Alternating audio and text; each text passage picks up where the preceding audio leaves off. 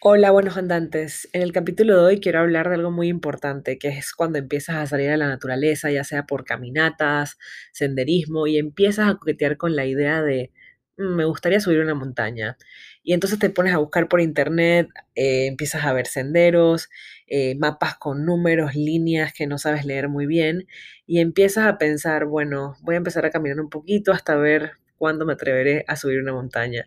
Creo que tengo amigos de todo tipo. Tengo los que nunca se atreverían a subirla, otros que son apasionados y todos los fines de semana salen a las 5 de la mañana para, para subir, aunque sea un cerro.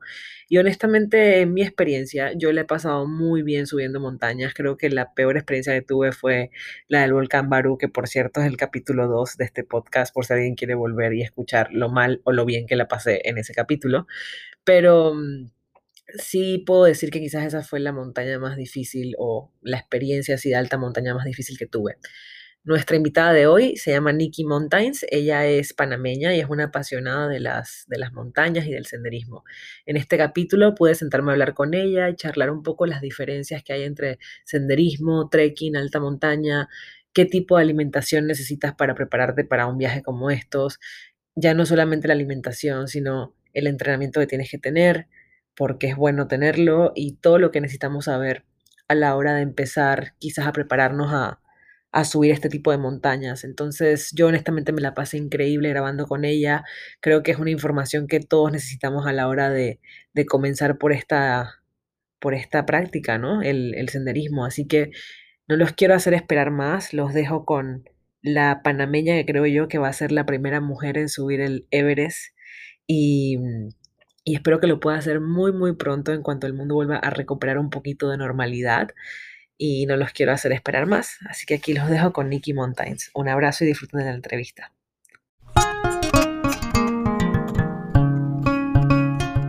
Buenos Andantes es un espacio para aventureros, para los que vivimos viajando de tantas maneras. Hemos dado tantas vueltas que ya no tenemos una dirección que poner en nuestros documentos oficiales. Estamos totalmente envueltos en un viaje sin retorno, tanto en el plano físico como en el mental, porque quien logra irse una vez nunca vuelve a ser el mismo. Si te gusta caminar, prefieres los buses a los aviones, cruzar fronteras de forma peculiar, subir volcanes, dormir en el desierto y sumergirte en las playas más paradisíacas del mundo, este espacio es para ti. Hablaremos todo sobre viajes, rutas, experiencias, muchísimos cuentos de viajeros que me he encontrado por el camino, comida callejera y todo lo que puede hacer de tu viaje algo verdaderamente inolvidable. Soy Karen Cuevas, panameñita por el mundo, llevo 65 países y contando. Déjame contarte cómo convertí viajar en mi mayor pasión y estilo de vida.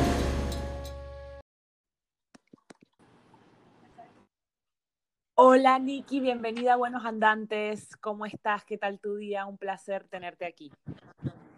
Hola Karen, ¿qué tal? Estoy súper feliz de, de, hablar con una paisana panameña que también es apasionada de los viajes. Y bueno, todo bien, mi día ahora es más emocionante. qué bueno, qué bueno, bienvenida. Bueno, no sé si quieres empezar por presentarte y para que nuestros oyentes sepan quién eres. Bueno, a todos los oyentes de Buenos Andantes, mi nombre es Nicole Elizabeth Barrios, pero todos me conocen como Nikki. Tengo 29 años y bueno, soy montañista en formación. Eh, practico el senderismo y el montañismo.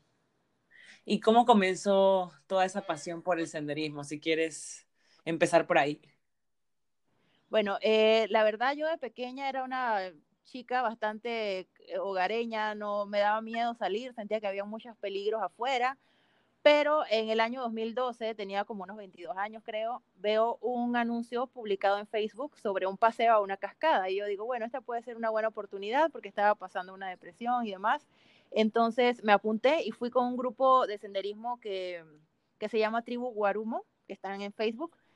Y en ese momento eran como cinco personas. Y bueno, decido ir eh, pensando que es un paseo. Voy en jeans, en camisa de tiritas, con la regla, con cólicos, con medio litro de agua, con una, una mochilita cruzada, o sea, sin saber lo que iba a, a vivir. Y resultó ser una caminata de nueve horas. Bien Así preparada que, ibas. Muy, mal preparada. Entonces resultó ser esta caminata larguísima de, de, nueve horas de Chicá hasta Jalices, que queda en Panamá Oeste. Llegamos a la cascada, pero yo llegué en modo robot, así nadie me no recibía ni transmitía. y la gente no daba un peso por mí y el fin de semana siguiente ahí estaba de nuevo, aunque nadie lo creyera. Y así comenzó. Wow, qué impresionante. ¿Quién, quién, quién lo iba a decir, no? ¿Cómo son las, cómo son las cosas? Podríamos decir que esa fue la primera vez que subiste una montaña, te sentiste que estabas subiendo algo o realmente el terreno no era tan complicado.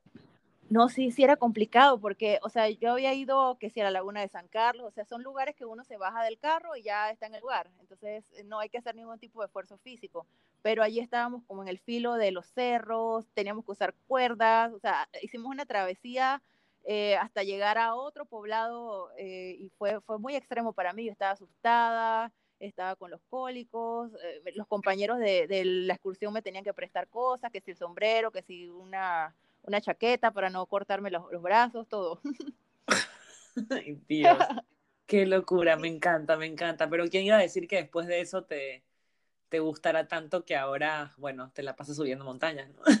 Todo, sí, eso fue como un amor eh, extraño, cómo comenzó, pero, o sea, han sido ocho años sin parar. Cada fin de semana es como que, bueno, esta pandemia me ha pegado duro, pero era cada fin de semana ir a un destino diferente y así empezamos a soñar y ahora ya no puedo parar. Claro. ¿Y recuerdas la primera montaña que subiste? ¿Cuál fue? Bueno, yo subí así como cerros con este grupo de, Tribugarumo, subíamos cerros cada fin de semana, íbamos a cascadas, pero la primera montaña sí de verdad que fue una experiencia muy, muy diferente. Fue el volcán Barú, porque, o sea, yo no entrenaba, yo no hacía ejercicio, yo solamente iba a los senderos los fines de semana y ese era mi ejercicio. Pero el volcán Barú sí tiene un nivel de dificultad bastante alto, entonces en el 2015 tomó la decisión de subirlo y ahí fue, ahí fue como que despertó en mí esto de la alta montaña, de qué hay más allá de los 3.400, de vamos a, empezar pues a, a, ver qué hay más allá, qué, qué puede tanto el cuerpo y el, y el espíritu eh, lograr. ¿Y por dónde subiste el volcán? ¿Por volcán o por boquete?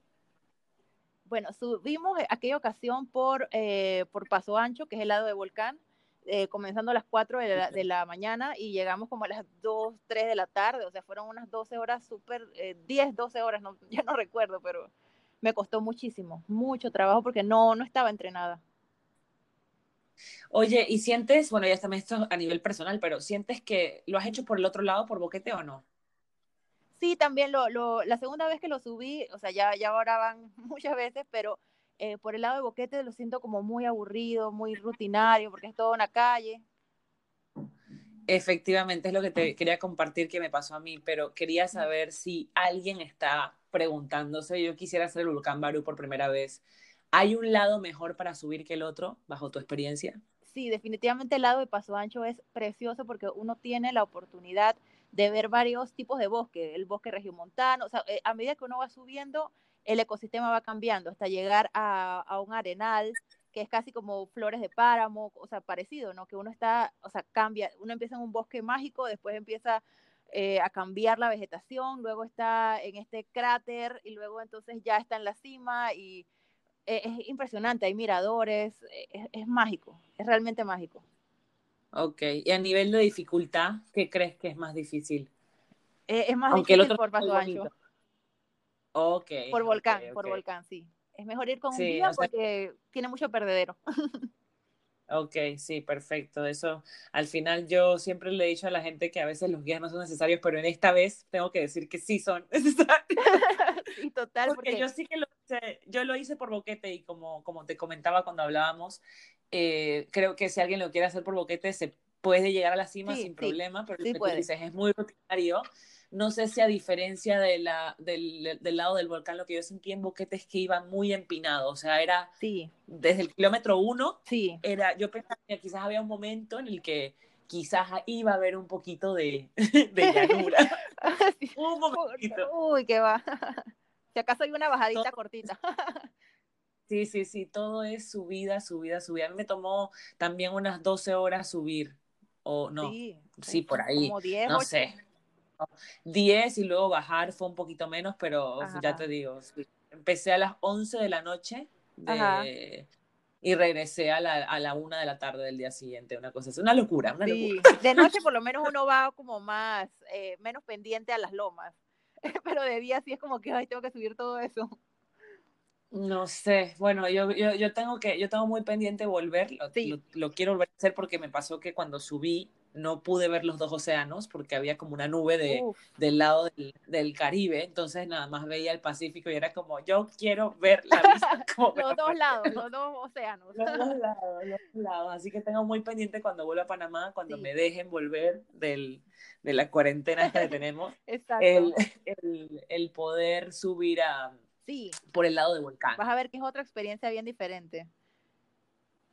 ya me imagino. Me estoy imaginando el dolor de piernas, pero bueno, hay, que, hay, que ver, hay que verlo. Y, y, puedes decir que entonces el volcán Barú hizo que te enamoraras de subir montañas. Ajá, o sea, fue como otra cosa que yo no pensé que iba a ser capaz. O sea, eh, desde el principio yo estaba muy asustada porque era a las 4 de la mañana y eh, al principio en ese bosque de las brujas, que se llama así por, con, uno, con mucha razón, porque tiene como muchos caminitos alternos, entonces es muy fácil perderse. Por eso es que siempre es bueno ir con un guía, pero eh, cuando yo llegué allá súper cansada y me acuerdo de ese amanecer, de ver las nubes, eh, de ver el sol saliendo, o sea, sentirse uno encima de las nubes, para mí fue como que, wow, o sea, yo fui capaz de hacer esto y uno se siente como, entonces empecé a leer sobre montañas, cuál era la más alta de Costa Rica, la más alta de Centroamérica y así comenzó todo. Wow, qué bonito. Oye, hay una pregunta. ¿Nos puedes explicar un poquito a todos los que tenemos la duda qué diferencias existen entre lo que es el trekking, el senderismo, bueno, la alta montaña? Que son como términos que, que, que, la verdad, si no sabes mucho, es como lo, lo defines todo en senderismo, pero quizás nos puedes dar una explicación. Bueno, el senderismo o hiking en inglés, eso eh, quiere decir viajar sobre, eh, eh, o sea, como senderos ya, ya establecidos, ya marcados. Eh, generalmente que ya están hechos, o superficies durables, qué sé yo, roca, gravilla, eh, veredas, eh, ¿cómo se dice? Trillos, que le dicen. Y es como algo señalizado. Algo señalizado que ya está hecho. Pero trekking o, excursionismo es cuando ya es como un terreno más agreste, más salvaje, que no, no, no tiene que estar marcado. Esas son expediciones de días, por lo menos el trekking de, en Perú hay muchos, Talcantay, el Inca, entonces son como algo más, más salvaje, podría decir. Ok. Y alta montaña. No, no, hay señalización en el trekking. ¿Cómo? Perdón. ¿Cómo? No hay señalización en el trekking. Eh, no tienes las... a veces no. No necesariamente, exacto. Es como más, más, más salvaje, pues. Y la alta montaña ya es como eh, por arriba, bueno, muchos dicen que por arriba de los 3000 eh, ya comienza esa, esa, denominación. Algunos dicen que no, que es después de los 4000, 5000, pero ya definitivamente se usa un equipo especializado, sobre todo si hay glaciar, eh, si hay escalada en roca técnica, entonces ya es como otro nivel de dificultad, eh, pero entonces se califica por baja, media y alta montaña. Ok, muy bien. Y tú las tres las haces, ¿no? ¿O estás todavía preparándote para alta montaña? Bueno, ya he hecho alta montaña, pero es otra cosa totalmente diferente, porque aquí en Panamá nosotros vivimos a nivel del mar y estar a 4.000, 5.000, incluso 6.000 metros de altura es bastante, bastante difícil para el cuerpo y, y hay que entrenar muchísimo. Entonces yo no sabía nada de esto, no era deportista de pequeña, no, no tenía estos conocimientos. Entonces ha sido algo muy progresivo, muy poco a poco y ahorrando y cada año como que eh, me propongo soñar con una montaña y entonces eh, entrenar y, averiguar todo para poder ir. ¿Y cómo, ¿Y cómo te preparas para, bueno, precisamente sí, para nosotros los panameños o para personas que viven a nivel del mar? Eh, porque yo también cuando subí el volcán Barú, yo no te voy a decir que no hacía deporte, porque sí lo hacía, salía a caminar, corría, algo de natación, pero tampoco era como la, la, estructura de salir todos los días a, hacer ejercicio. Creo que después del volcán Barú sí me dio por hacer más ejercicio porque me necesario que podía hacer en una situación así, pero no estaba tan entrenada. También es verdad que no pasé de, de no hacer nada a, a, subir el volcán Barú. Pero ¿qué consejos crees que alguien debe empezar a, a implementar si quiere incursionarse en el mundo de la alta montaña? Bueno, yo pienso que, que, debe ser algo progresivo, al menos en mi caso, porque yo llegué, o sea, muchas cosas fueron ensayo y error. Eh, lo del Barú, por ejemplo, después de Barú incluso yo no, no estaba tan motivada a entrenar ni a hacer ejercicio. Subí al Chirripó, subí al Tajumulco en, Guatemala, que eran volcanes parecidos, pero simplemente de un poquito más de altura. O sea, iba ganando más altura hasta llegar a 4200. Entonces estuve averiguando sobre el volcán Tolima en Colombia que tiene 5220 y yo pensaba que yo iba a poder porque como ya había hecho los otros y grave error, o sea, de verdad que eh, era un trekking, resultó que era un trekking de cinco días para llegar, o sea, eran tres días para llegar a la base del volcán. nada más, para llegar al, glaciar. Y obviamente mi condición física no estaba para eso, o sea, yo estaba acostumbrada a salidas de dos días, pero nunca de cinco. Entonces, eh, ese, ese, en ese momento no logré hacer la cima, sino que volví años después y la, y la pude lograr. Pero era mi primer trekking, entonces yo no sabía cómo, hay que cómo se hacía, que había que cargar la mochila por tantos kilómetros. Entonces yo recomiendo a las personas que se preparen en resistencia, en horas de caminata, en horas de estar en movimiento. El cardio es importante, pero tiene que ser algo como, como por lo menos cinco veces a, la semana. O sea, no, no como yo al principio, sino que ya hacerlo como un hábito porque eso nos va a ayudar mucho a disfrutar más de la montaña. ¿Y qué te pasó en Colombia? ¿Aguantaste los cinco días o, tuviste que bajar o sea, Yo hice todo el trekking porque era un circuito pero no subía al glaciar, no, no, o sea, definitivamente ya el cuerpo no me daba más y todas esas eran sensaciones diferentes para mí porque nunca había sentido lo que realmente era el, mar de altura, el mal de altura, pues, o sea, eh, sentir que vomitaba, sentir que el dolor de cabeza me, me, estaba taladrando el cerebro, sentirme mareada, sentirme muy fatigada y cansada, entonces eran nuevas sensaciones que no, no sabía, o sea, me habían dado algunos consejos como que tenía que estar muy hidratada, tenía que tomar mucha agua, pero llegué a aprender el, tema de las teorías de las capas, que uno no puede ponerse todas las capas de una vez, sino eh, ir, ir como una cebolla, quitándose y poniéndose, quitándose y poniéndose, para no, no transpirar tanto. La temperatura. Sí, entonces todas estas cosas yo no las sabía y, y bueno, poco, o sea, sí, sí hice el trekking todo, porque, o sea, no había manera de, de no hacerlo, pero no pude, no pude subir a la cima del volcán Tolima, pero ah, eh, como dos o tres años después volví y, ya lo, la pude hacer porque, bueno, ya conocía y me preparé un poquito más. ¿Y qué hiciste para prepararte mejor? ¿Te fuiste a ese lugar un poquito más de tiempo para adaptarte a la altura? ¿O qué se puede hacer cuando ya estás in situ para, Sí, para... Lo que hice fue por lo menos eh, quedarme unos días en Pereira. Mucha gente se va a Bogotá, que está como a 2.000, pero Pereira está en 1.000. Entonces, bueno, antes de ir a Tolima fuimos al Nevado Santa Isabel, que estaba a 4.996, o sea, casi 5.000. pero ese era mucho más fácil porque el carro llega como un poquito más cerca de, y la caminata es más, más corta, entonces bueno, eh, eso sirvió de aclimatación muy bueno. Y bueno, antes de eso en Panamá eh, subía el, volcán Barú cada vez, por lo menos una vez al mes o una vez cada dos meses o un tiempo hice hasta dos veces al mes para poder prepararme, pero era muy cansón, muy cansón. Wow, qué difícil, de verdad. Qué impresionante. Yo, yo, yo de verdad que te preguntaba eso porque quiero yo empezar también a subir altas montañas y me daba terror porque ahora que yo estuve en la India estuve pensando ir al campamento base de, de del Everest en Nepal.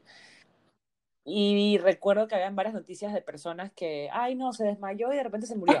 o no sé qué. Y era como, ¿qué señales te puede dar el cuerpo para que tú digas, oye, no, me retiro? Que creo que también es muy bueno saber este, este, tipo de cosas, porque, no sé, aparte del dolor de cabeza, Ah, yo, yo qué sé, lo que decías tú, alguien puede estar con, con esos días y decir, ay, pueden ser los cólicos o la cabeza, sufro de migrañas, no sé, como si tienes algunos tips de cosas que de verdad te tienen que pasar físicamente para que tú digas, ah, esta no va a ser la montaña, mejor bajar. Eh, definitivamente sí, sí, o sea, el cuerpo tiene que pasar por un proceso de aclimatación.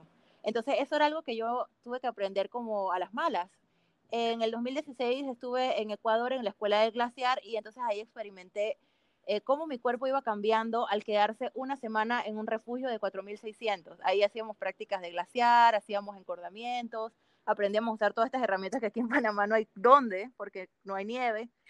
Entonces, eh, yo sentía que, que, mi cuerpo poco a poco lo iba asimilando, pero lentamente. O sea, cada cuerpo es diferente y eh, hay que tener mucho cuidado con los síntomas de la, o sea, ya, ya temas de, ¿cómo se dice? El, o sea, cuando si es algo respiratorio o cerebral, una, un edema, perdón, esa era la palabra, un edema pulmonar o un edema cerebral. Eso, eso es súper delicado, entonces son, son ciertas señales que da como que no puedes respirar, que hace cierto sonido cuando respiras, un pitillo.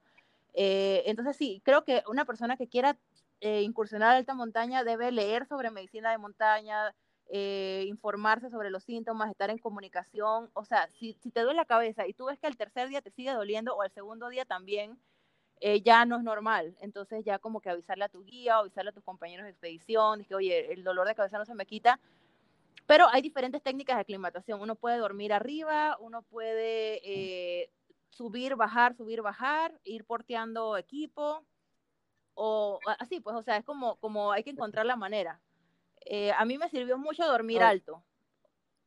No, me, no, no, no he hecho oh. tanto lo de subir, bajar, subir, bajar, sino eh, en Colombia sí, pero, o sea, dormir alto, dormir como a 4000 y luego entonces al día siguiente subir un poquito más y así. Ok, ok, ok.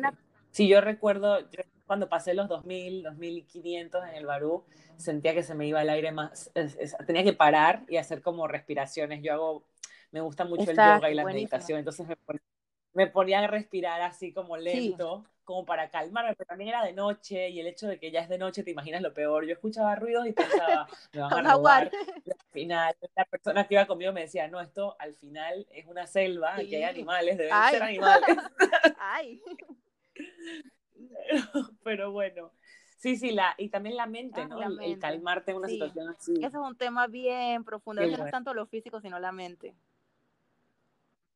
Wow, sí, sí, sí, no, yo me imagino, de verdad que qué bueno. ¿Y cómo, ¿Y cómo te preparas tú cada vez que vas a la montaña ahora, ya que tienes Ya con todas estas experiencias yo, yo puedo como comparar, la, la, última, la última vez que fui, o sea, eh, estuve el año pasado en Armenia y en Rusia, en Rusia, eh, bueno, tuve la oportunidad de subir a una de las siete cimas del mundo, que fue el Monte Elbrus, pero yo realmente no estaba planeando hacerlo. Y mi mente me decía como que no podía, que, que yo no había entrenado para eso pero el guía como que sí sabía, o sea, el guía me, me, me como que push un poquito y, y así, como que poco a poco lo pude hacer, pero fue bastante complicado porque en el Elbrus uno duerme a 3.000, 3.800 y eso es muy bajito y no hay un campamento intermedio, al menos esa fue la situación que me tocó. Entonces, no, mi cuerpo no estaba muy bien aclimatado, pero aún así pude lograr la cima pero entonces en diciembre eh, fui a Ecuador eh, también con unos ahorritos y para intentar eh, otras montañas allá, algunas sí logré la cima, otras no, pero yo no estaba como muy bien de la mente, o sea, estaba como muy estresada, muy ansiosa. Entonces, para mí el mejor tip que se puede dar es, es sentir cuando la montaña te dice que no es el momento ahora, que tu mente no está en paz, no está tranquila, entonces que la próxima volverás mejor. Entonces creo que escuchar mucho, hacer como esa, esa introspección, eh, realmente hacer esa, esa evaluación de que, bueno, que estoy bien realmente, eh, quiero eh, entregar, este camino, o sea, como dar esta ofrenda a la montaña de, que me permita subir, por favor. Entonces, yo siento que eso es importante, no solo lo físico, la preparación, el ejercicio, correr, los squats, sino también, o sea, estar como muy, muy ligerito de, de, de cargas, y no solo de la mochila, sino cargas personales. Claro, sí, qué impresionante, porque también alguien con mucho estrés o con ansiedad pensará que, te, recomiendan de hecho mucho ir a la, naturaleza porque eso te ayuda bastante, pero, pero puede, puede detenerte al estar con una montaña así de estas que... Y el, el, miedo y decir, podré, no podré, eh, o, sentirse nervioso, porque es una experiencia, es como hacer un examen, así que uno se ha preparado tanto y que a la hora de la hora uno se bloquea y está en blanco, algo así, pues esa es, eh, puede pasar, pero entonces eh, simplemente uno aprende de eso y la próxima ya va más preparado, más tranquilo, eh, o sea, ve como que qué falló y entonces ya la próxima vez le va mejor, eso me ha pasado. En algunas me ha ido mejor que otras. y así es que la, también en algunos, en algunos senderismos que he hecho, en algunos caminos fáciles me ha pasado. A veces no es el día, no, sé si no es el día de uno y ya. Puede pasar. Claro. Yo tuve, yo tuve la experiencia de hacer el Camino de Santiago, que es algo similar, pero es más como, ahora entra en la categoría de senderismo porque está, totalmente señalizado pero aún así es, es, era el reto de todos los días, 20 kilómetros, 25, 30 por una semana. Hasta y el cuerpo solito se te acostumbra. sí, sí, increíble, increíble. Y no sé si quieres compartir algo, si, bueno, no sé si haces algún tipo de dieta antes de subir a la montaña, después, o qué cosas podemos comer que, que tú creas que, que ayudan. No sé si alguien se come una hamburguesa. Yo he escuchado mucho por ejemplo, que el día antes de que vas a hacer una, eh, bueno, sí, un, un, esfuerzo físico mayor, Ajá, las carreras, por ejemplo, no pasa nada si te cenas una pizza o cenas pasta, porque como que tu cuerpo necesita eso y lo va a quemar, pero no sé qué tan cierto sea. Bueno, para empezar, yo voy a ser bien honesta. Yo no soy la mejor para dar consejos de dieta porque a mí me gusta comer, yo soy Tauro, me gusta la comida. Entonces, eh, me cuesta, me cuesta mucho la dieta. Pero por lo menos la- las montañas que subí en México, el Pico Orizaba, el, el Iztaccíhuatl, ahí sí me preparé a conciencia. O sea, solamente ese año me preparé a conciencia, lo puedo decir, que fui a una nutricionista, que ella me decía, "Las- los vegetales también te aportan carbohidratos y te aportan fibras que necesitas, que no sé qué. O sea, como que sí me preparé a conciencia y me fue súper bien, pero ya las otras, lo que siguió después ya no tanto, pero lo que sí por lo menos es que uno tiene que, eh, no, definitivamente no es la misma alimentación. Eh, la, la, hamburguesa y la pizza se come al bajar, porque en la altura la digestión es muy lenta. Entonces las carnes demoran mucho en, en digerirse. Ajá. Ok. O sea que te puedes pasta Sí. con pesto o Exacto. algo así Sí, mejor en la noche. O sea, puedes mezclar carbohidratos, pero carne. Carne sí un poco, cae pesadito el estómago. Eh, es importante por lo menos eh, huevos, es bueno porque es proteína, pero no es como tan pesada. Eh, las pastas, también, bueno, todo tipo de nueces que dan energía, granolas, yogures, yogures lí- líquidos. Pero sí tener mucho cuidado, por lo menos yo en lo personal no puedo tomar café, me gusta el café, todos los días tomo café, pero en la altura no puedo. Entonces el cuerpo solito te va diciendo qué quiere, qué necesita, o sea, de repente yo tomo nada más puro té cuando estoy a 4000, 5000, entonces eh, es como que con cada experiencia el cuerpo va creando una memoria y él ya sabe cuánto y qué comer. Qué, qué curioso lo del café y el té. Yo, yo no tomo café, pero tomo muchísimo té y, y me parece interesante que digas que no se puede tomar café. Supongo que por, por, la, la cafeína o algo de esto que te Hay acelera gente que más. sí lo toma y le va bien, pero a mí en lo personal no, no me gusta, pues no, siento que el té me, me relaja porque igual uno está como con, con un cierto nervio ahí, ¿no? Pero emoción también, entonces siento que el té, ah, yo no tomo té ah, eh, eh, normalmente de día a día, pero allá sí, el té como que tiene un efecto que además te hidrata y te mantiene calmada, entonces es así que el cuerpo va seleccionando qué quiere. Él Ok, solito dice. perfecto. Ay, qué Oye, y hablando de comida, ¿qué llevas en la mochila cuando Bueno, vas a siempre subir? trato que sea comida que me ponga contenta. Por lo menos el barú, que ya es como una casa que he extrañado mucho esta pandemia, es como que sí, me gusta mucho el chocolate ese Ritter. Entonces, eh, cuando vamos al súper este Romero, allá en Volcán, eh, siempre es que es el chocolate Ritter. Es un poquito más caro, pero uno sabe que cuando está cansado y ves ese chocolate que es tu favorito, es como que todo cambia. Te pones contento. Sí. Yo cuando subí el volcán Barú llevaba dos manzanas, una barra de granola y como un paquete gigante de chocolate. chocolate lo máximo. O sea, la, la primera vez que subí fue puro sneaker, a punta de sneaker. Claro. Y y Ayuda. porque al final son Sí, endorfinas, claro. ¿no? Sí, sí, tiene que, tiene que ayudar. Tiene que ayudar. El chocolate siempre Yo es buena recomiendo idea. también, esto lo he aprendido gracias a amigos que corren, que me dieron el datito, de los geles. Los geles realmente ayudan, o sea, claro, uno tiene que probar antes y ver si no, no tiene, no le da, no le cae mal, pero los geles tienen electrolitos, tienen cafeína, tienen vitamina B, que eso te, te despierta. Entonces es como cuando Mario Bros se come la estrellita eh, o el honguito y va a toda mecha, es así. Tan, tan, tan. Sí, tal cual. Cuando uno Es ya está como en la parte del cable, volcán, que ya no puedes más y que te falta como esa lomota para llegar al cráter y de ahí otra media hora, 45 minutos más hasta la cima. Tomarse uno de esos geles o gomitas de energía, uff, eso ayuda muchísimo. O sea que Sí, hay que sí, eso es una bomba, de verdad. Yo recomiendo eso así como un cohete, así. ¡fua! Qué bien, qué bien. No, es que eh, me parece súper interesante porque la verdad que cuando yo subí el volcán, ah, y también otra cosa que te iba a preguntar es que justo ahora me acabo de acordar, el agua. Yo llevaba un Uy, muy litro y medio de agua. ¿Cuánto? Muy poquita, muy poquita, pero era de noche y, y no sé, dije, bueno, un litro y medio y me lo llevo y con esto tengo que estar bien. Yo pensé también, arriba, seguro encuentro una fuente. Sí, es que cuando uno no sabe, o sea, uno asume como que, o sea, es que hay otros países que tienen todo tan organizado, por ejemplo, Costa Rica, que en el refugio de, de Chirripó tienen una, un chef, una, un dormitorio, nuestro volcán no es así. Entonces, por lo menos hay que llevar tres litros de agua mínimo. O, sí. Oh, Mira, yo llevaba la mitad. la mitad. Pero porque es bueno tener un poquito para bajar. Pero yo encontré, yo, yo encontré algo para cargarla en Panamá, ¿eh? no recuerdo dónde, no sé si fue en las antenas, que también te quería preguntar esas antenas qué son, si lo sabes, porque yo lo he investigado, pero intenté meter, nos metemos sí, nos es que uno puede, de hecho, alquilar eso no, no es como tan, eh, hay que pedirse otros permisos a los dueños, pero algunas antenas no, no sirven ya, entonces están ahí como, creo que eran de, de televisión o de radio, pero, o sea, muchas ya no funcionan. Entonces son como un depósito. Hay unas de cable, me parece, pero mm, no son un refugio, pero se usa como un refugio.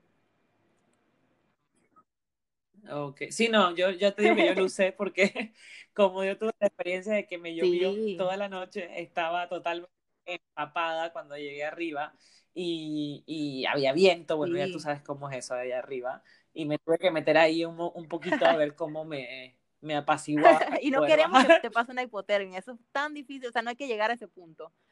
Cuando la persona está temblando incontrolablemente, no, o sea, hay que, tiene que cambiarse de ropa, quitarse todo, o sea, es como...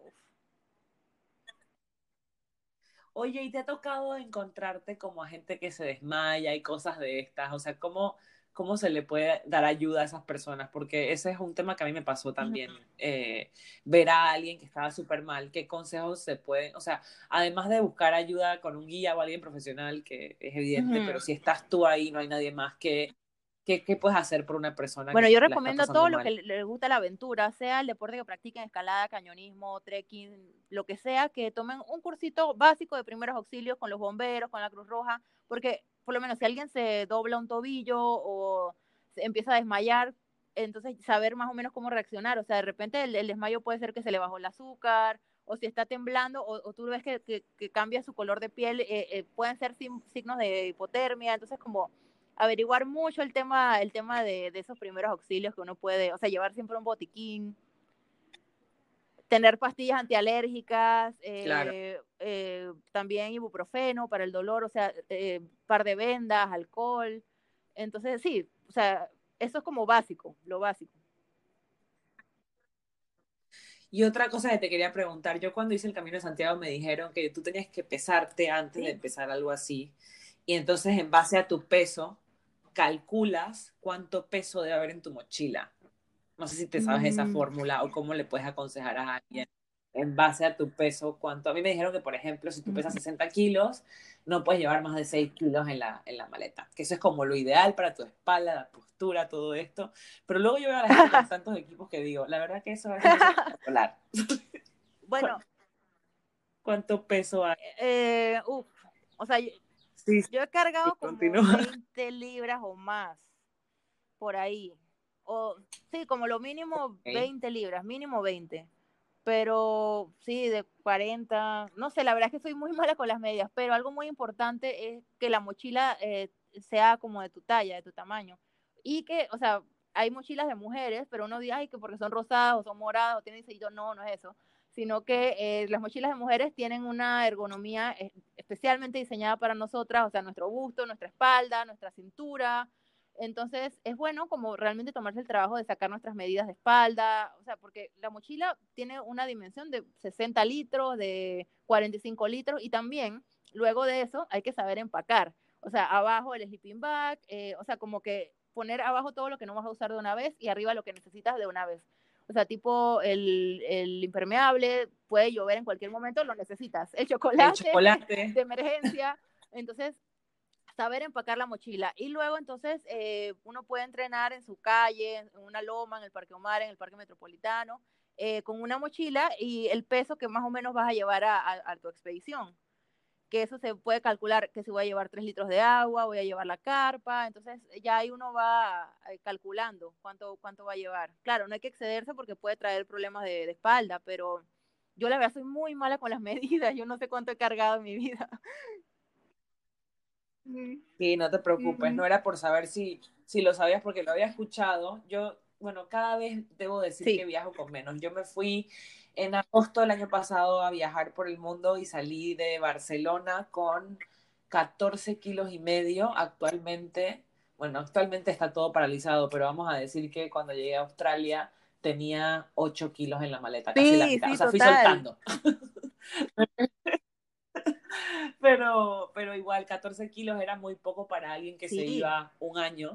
Pero, pero sí, no, te- te- tiene que ser, yo apunto a que tiene que ser menos. Hoy en día hay cada vez más estas tiendas de segunda donde puedes encontrar ropa incluso, o sea, la otra vez entré a una tienda de segunda aquí en Australia y me compré una camiseta y un short de Guau. Adidas por menos de 5 dólares. Entonces, sí, de segunda, Ajá. pero son, te, te sirve, o sea, para viajar, para Exacto. no cargar las cosas. Entonces, no, eso está, está muy bien. Es que tú aprendes, Y tú aprendes bueno, que tu mochila es tu casa cuando, cuando estás viajando así. Entonces, tienes que llevar lo esencial. Y Claro. lo esencial a veces es, es lo menos. O sea, uno como que, que, bueno, realmente necesito esto y se da cuenta que cada vez necesi- necesitas menos, pero cosas esenciales. Claro, y lo que te iba a preguntar era precisamente quizás algo que tiene que ver con esto. Eh, ¿Con bueno, qué tengo una- cámara viajas? Porque las fotos de Tengo una pequeña. GoPro, pero la verdad, la verdad, yo, yo no, o sea, soy bien sincera, no sé usarla tan bien. O sea, yo sé que ahora hay drones, hay gente que hace unas, los content creators que hacen unas cosas maravillosas. Yo no soy tan, tan así, la verdad. Eh, a veces las fotos las toman los compañeros, pero sí compré disco una GoPro para, yo dije, quisiera que la gente también viviera estas aventuras eh, a través de, de videitos. Entonces, bueno, ahí más o menos he grabado un poco con, con la GoPro, pero no, no son tan buenos, la verdad. Pero sí, solo eso. Y el celular. Claro. Sí, es que ahora cada vez, ahora cada vez más los celulares hacen de todo, entonces creo que es mejor el celular y la GoPro. Yo también estoy viajando con una y cada vez que me encuentro Sí, con alguien que tiene estas reflex de, de profesional, las que tenía, yo tuve una de esas y la vendí para hacer este viaje. Y a veces cuando veo el resultado final de esas fotos digo, "Ay, ¿qué hago yo con esta GoPro? Pero es tan Sí, cómoda, es total. tan O sea, no es la misma calidad de fotos ni, ni, ni nada, pero eh, es que hay fotos que son una obra de arte, pero definitivamente para el tema de la aventura hay fotógrafos Claro. montañistas especializados que ellos pueden cargar todo y encima el equipo fotográfico que es pesado. Oh, es increíble Sí. esto, de verdad. Esas Oh, cámaras sí. pesan un montón. Pero bueno, Nikki, yo antes de, de terminar esta entrevista siempre hago una sección que te lleva de vuelta a la escuela y te voy a Sí. hacer como cinco preguntas Ah, y tú llenas divertido. los espacios con lo que, con lo que se te ocurra. Así que Lista, si estás sí. lista, empezamos. La próxima montaña que voy Eh, a subir Cotopaxi. es... En Ecuador. Ok, ¿en qué Está, parte? bueno, en ¿Dónde Quito, está eso? pero como a las afueras de Quito. Ujú. Ah, muy bien. ¿Y cuántos metros son? 5.895. En ¿Cuándo te enero, en Bueno, enero, no es sé que si en enero sabes voy a hacer una expedición a los Yanganates, que es una zona muy remota de Ecuador para una certificación de no dejar rastro, porque, o sea, yo siento que nosotros lo- los aventureros, los viajeros, tenemos que procurar no dejar rastro eh, de nada, o sea, saber cómo hacer nuestras necesidades en el monte, eh, no dejar basura, no rayar las rocas, eh, ser considerado con otros visitantes, o sea, eso son una serie de principios que uno se entrena y a mí me gustaría entrenar gente en Panamá en eso. Ajá. Ay, me parece fantástico, te apoyo 100%, me Ya encanta el sí. proyecto, ya hablaremos fuera del Se aire llama de esto. No Trace, Live No Trace, así se llama, lnt.org. Sí, perfecto. Y bueno, continúo con la siguiente. El pensamiento que debe tener tu mente si quieres practicar No deja rastro. Ajá, sí. Ah, mira, qué bien.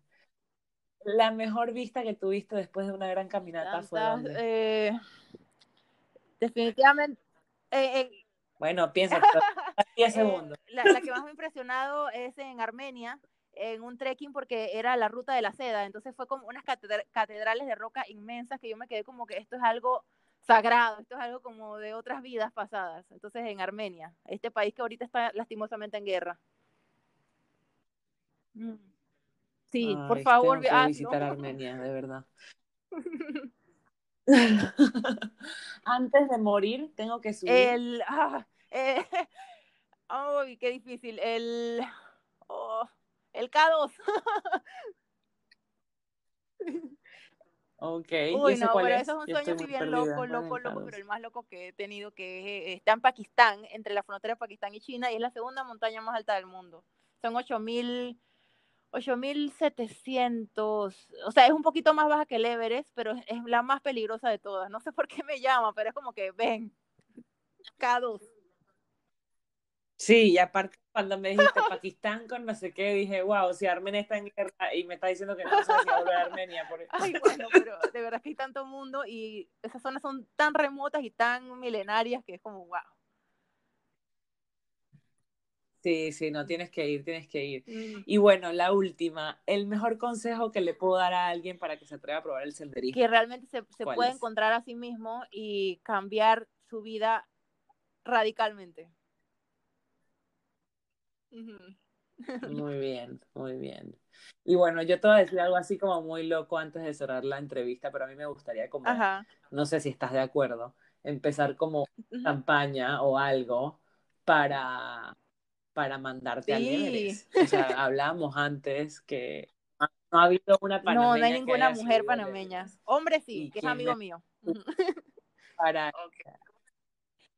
bueno, ¿cómo le fue? Sí, sí, sí, yo te puedo pasar tu contacto sin problema. Él se llama Michael Morales, ha sido el primero y único panameño, o sea, no, no el único, perdón.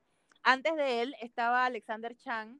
Él desgraciadamente murió en una montaña de aclimatación, se cayó en una grieta con su Sherpa. Entonces, eh, Mike, eso fue en año 2005, Mike Morales sube en el 2009 al Everest y lo hace en honor a esta persona que falleció, a Alexander Chang. Entonces, eh, eh, no, no, ha habido ninguna mujer panameña. Eh, sí han habido panameñas y panameños que han ido al campo base del Everest, que es un trekking muy bonito, pero a, la cima del Everest no, y además es mucho dinero, mucho dinero. Sí. Hay que empezar esa campaña, si estás preparada. Puede ser una... Sí, el K2, definitivamente, pero tiene algo de misticismo, la montaña más alta del mundo, la diosa madre del universo, Sagarmata, es eh, Ochomolugma, como lo llaman los tibetanos, o sea, es algo también muy espiritual que me llama. Claro. ¿Y cuánto te tienes que preparar para ir La verdad no sé, porque es que hay gente que, lo hace en un año, pero a mí me parece muy poquito. Me gustaría subir un 6000 antes. Por ejemplo, a Concagua o, o alguna, eh, algún 7000 en, en Kirguistán. O sea, yo tengo muchos sueños, pero no sé cómo los voy a lograr porque soy una salariada de 8 a 5. Pero uno tiene que creer en los sueños. No, obvio, obvio, y no, y se puede, se puede, pero hay que, hay que mandar a una mujer panameña a subir el Everest, y si tú quieres, porque yo estoy muy dispuesta a subir al campamento base, pero a la punta del Everest, no, no, no, la punta del Everest me, me, cuesta, yo quería hacer un poco otra locura, que esto lo, era un proyecto que a ver si lo retomo cuando todo vuelva a la normalidad, yo quería ser la primera mujer panameña en caminar desde Portugal a Pekín, te apoyaría tanto. entonces, era eran, eran nueve meses de, de, caminata. Y la verdad que me fui a Panamá y todo, fui a buscar patrocinadores, claro, un montón de cosas. Eso al final no salió bien porque yo tampoco me comprometí tanto con, no, no, no me comprometí tanto con la idea.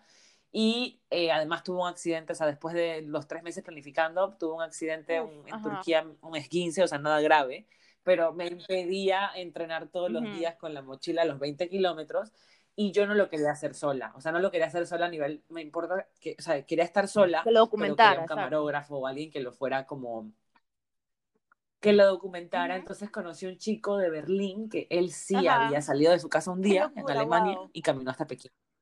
La ruta era un poquito más corta, era un poquito más corta, él hizo una película y todo, y yo creo que cambia mucho la, la, sí, el escenario si eres hombre o mujer, lamentablemente es, es así, pero pero, pero sí, yo propongo que hagamos una campaña para, para subir a Nikki al me encantaría, un sueño de vida. No, no, sí, sí, sí. Sí, no, sí, vamos a hacerlo, vamos a hablarlo igual fuera de la grabación. No se puede realmente.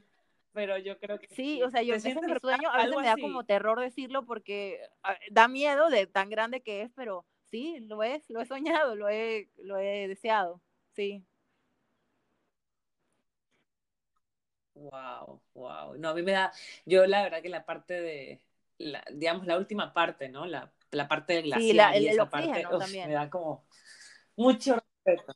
Hay que usar oxígeno. Y el oxígeno, claro, ¿ves? Esa es que esas dos cositas mezcladas.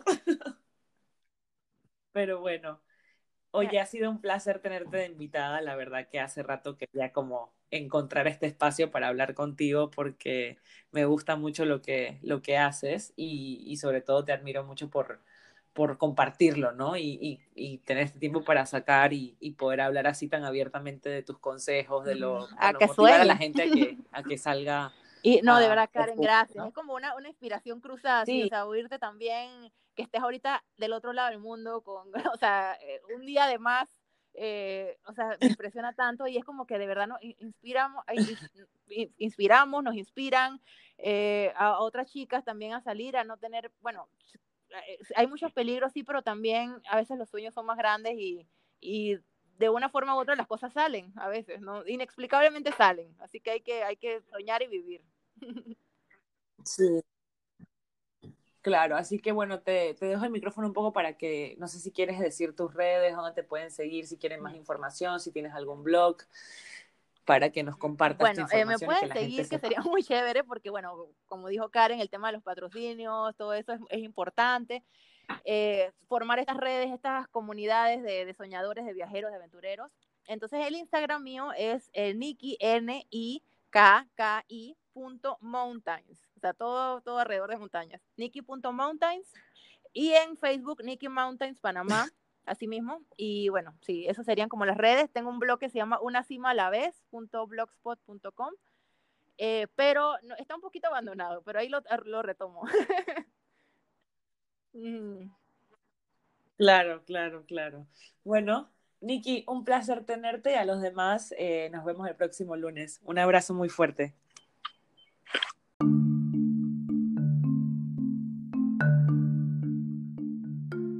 Muchas gracias por escuchar el capítulo de hoy.